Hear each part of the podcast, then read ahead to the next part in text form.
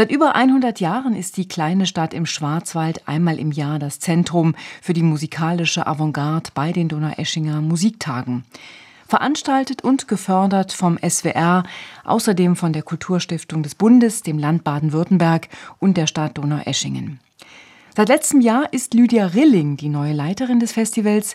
In diesem Jahr läuft ihr erstes eigenes Programm und da heißen die Schlagworte Collaboration, also Zusammenarbeit, dann Frauen. Der Frauenanteil liegt tatsächlich bei über 70 Prozent. Das ist nicht nur in Donaueschingen einzigartig. Und weitere Themen sind Improvisation und auch Diversity. Lydia Rilling hat viel bewegt, schon bevor es losgeht und ist in den letzten Zügen für die Vorbereitung. Jetzt ist sie mir aus Donaueschingen zugeschaltet. Hallo Lydia, wie geht es dir so kurz vor dem Start? Guten Morgen. Ja, bisher läuft alles ganz fantastisch. Insofern werden hier die allerletzten Vorbereitungen getroffen, dass es heute Abend losgehen kann. Gibt es oder gab es auch die obligatorischen Aufreger, also Absagen, Nervenzusammenbrüche, Rückzieher? Das bisher überhaupt nicht. Ich will es nicht berufen. Das Festival hat ja noch nicht mal angefangen. Äh, der Nahostkonflikt hat uns insofern erreicht, als wir haben zwei äh, libanesische Künstler aus Beirut am Samstag in einer live-elektronischen Performance und einem von den beiden wurden alle Flüge gecancelt, sodass wir also ganz kurzfristig schauen mussten, wie wir den Künstler aus Beirut noch nach Donaueschingen bekommen. Das ist aber gelungen, aber das war bisher auch der einzige sozusagen größere Aufreger und wir wir hoffen natürlich, dass das so bleibt. Genau. Du leitest die Donaueschinger Musiktage seit März 2022. Jetzt aber gibt es das erste von dir selbst kuratierte Programm. Mit wie viel Vorfreude und auch Aufregung, Spannung gehst du in die nächsten Tage? Na, mit ganz viel Spannung und Vorfreude natürlich. Ein Festival ist ja etwas, was über, über Jahre hinweg vorher geplant wird, äh, was auf vielen, vielen, vielen, vielen Schultern ruht. Und wenn es dann endlich losgeht, dann ist es doch auch der Moment, ja, auf den man jahrelang hingearbeitet hat. Und es ist ja auch wirklich, es soll ein großes Fest sein, ein großes Fest der zeitgenössischen Musik, zu dem Tausende von Menschen aus den unterschiedlichsten Ländern kommen, um sich zusammenzufinden, um gemeinsam zu hören, aber natürlich auf das, auch über das zu sprechen, was sie hören. Donaueschingen ist ja nicht nur ein Ort von Uraufführungen, die dann in die ganze Welt hinausgehen, sondern auch ein Ort des Austauschs, der Begegnung, wo Menschen sich kennenlernen, sich wieder treffen und vom Frühstück bis spät in die Nacht darüber sprechen, was Musik heute kann, soll, will, darf, nicht darf. Also wo mit einer, ja, glaube ich, wirklich beispiellosen Leidenschaft über Musik auch diskutiert und mit einer großen Hingabe Musik gehört wird. Das klingt auch sehr lustbetont, wenn du davon erzählst. Ist es bei dir so und ist das vielleicht ein neuer Zugang auch eventuell zur neuen Musik? Also klar habe ich, wenn ich keine Freude daran hätte, zeitgenössische Musik zu hören, dann hätte ich meinen Beruf komplett verfehlt. Denn äh, die, die Lust am Hören, die Hingabe an das Hören ist ja ganz, ganz zentral, überhaupt sich mit Musik äh, zu beschäftigen. Und das soll natürlich auch im, im Zentrum der zeitgenössischen, äh, im Zentrum der Donaueschinger Musiktage stehen. 23 Uhr Aufführungen wird es geben. 70 Prozent der Beteiligten sind Frauen. Das ist ein ganz klares Statement. Wie wichtig war dir das? Das war mir sehr wichtig, weil es da in der zeitgenössischen Musik, wie auch ansonsten in der Gesellschaft, die zeitgenössische Musik ist ja nicht außerhalb der Gesellschaft, sondern ganz und gar in dieser verankert, ähm, Nachholbedarf gab und gibt. Und dazu wollte ich gerne beitragen, dass wir das, ein, das wieder ein bisschen schon direkt aufholen in diesem Jahr. War es eigentlich schwierig, genug Frauen zu finden, also gerade unter den Komponierenden? Nein, überhaupt nicht. Das ist eine Frage, die mir im Moment ganz oft gestellt wird. Ähm, und das ist wirklich überhaupt gar kein Problem. Es gibt so viele junge Komponistinnen, also die jetzt in ihren 20ern, 30ern, 40ern sind. Aber es gibt auch einfach ganz, ganz tolle Komponistinnen, die jetzt in ihren 70er, 80ern oder 90ern sind, die aber äh, auch noch nie in Donaueschingen waren. Also wir haben einige ähm, Debüts, die jetzt wirklich höchste Zeit waren, wie Eliane Radik im Alter von 91 Jahren Jahren, Enya Lockwood im Alter von 84 Jahren.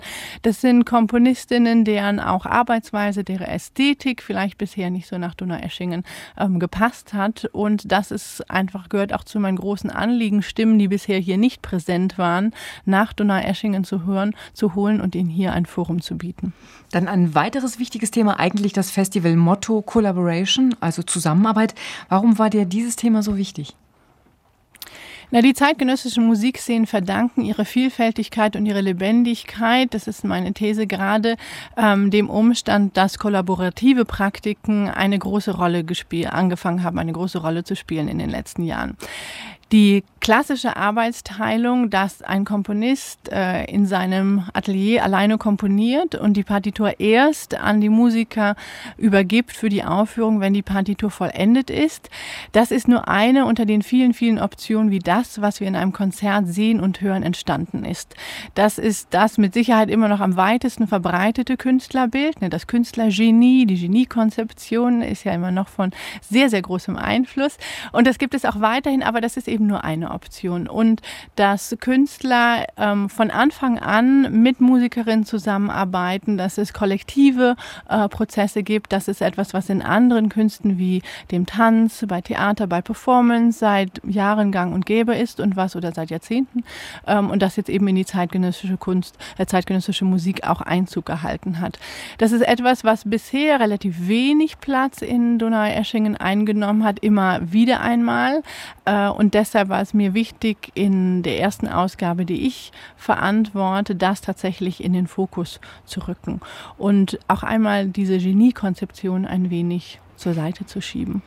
Und dazu kommt, dass das natürlich auch eine gesellschaftliche, eine politische Dimension hat. Wir leben ja in Zeiten extremer Spaltung, Polarisierung und von großen gesellschaftlichen, sozialen Umbrüchen. Und Zusammenarbeit, denke ich, ist da, dass man sich wirklich zusammentut, um gemeinsam etwas zu schaffen, ist etwas, äh, wenn wir das nicht machen, dann werden wir die Herausforderungen, die die Gegenwart und die Zukunft uns stellt, nicht meistern können.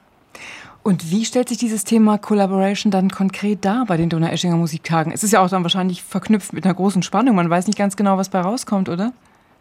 Na, das kommt sehr drauf an. Also das Festival präsentiert gleichsam wie ein Mosaik die unterschiedlichsten ähm, Ausprägungen von künstlerischen Zusammenarbeiten. Das heißt, wir haben zum Beispiel ein Kollektiv, in dem alle gleichermaßen komponieren und aufführen. Wir haben die Zusammenarbeit von Schriftstellerinnen und Komponistinnen, die zum Teil über Jahre hinweg immer wieder also zusammengearbeitet haben. Wir haben aber auch sogenannte Composer-Performer, ähm, Künstler, die äh, selber, die zum Beispiel auch Improvisations Musiker sind und jetzt für sich selbst und für ein Ensemble komponiert haben.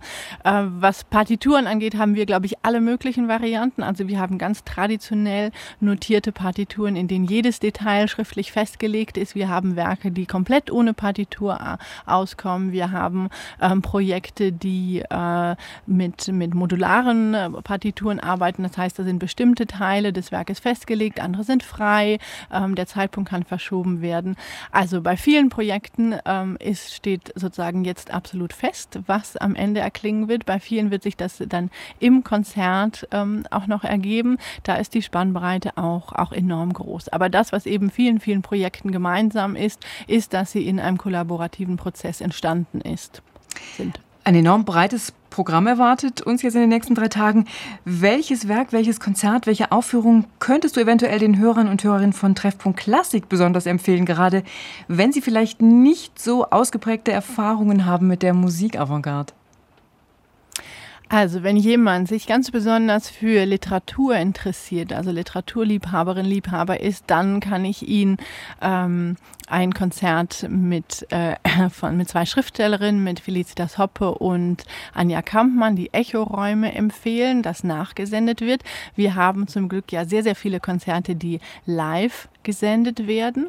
Und da kann ich Ihnen auch besonders empfehlen, das Abschlusskonzert des Festivals am Sonntag um 17 Uhr mit dem SWR Symphonieorchester unter der Leitung von Ingo Metzmacher, das drei sehr unterschiedliche Werke von Komponistinnen aus drei ge unterschiedlichen Generationen präsentiert. Aber alle drei Werke, so unterschiedlich sie klingen, alle widmen sich wirklich den existenziellen Fragen und alle haben ihre ganz eigene Klangsprache gefunden. Das ist ein Konzert, das, denke ich, gerade auch für, für Menschen, die weniger Hörerfahrung haben, die aber neugierig sind und offene Ohren haben, besonders interessant sein könnte.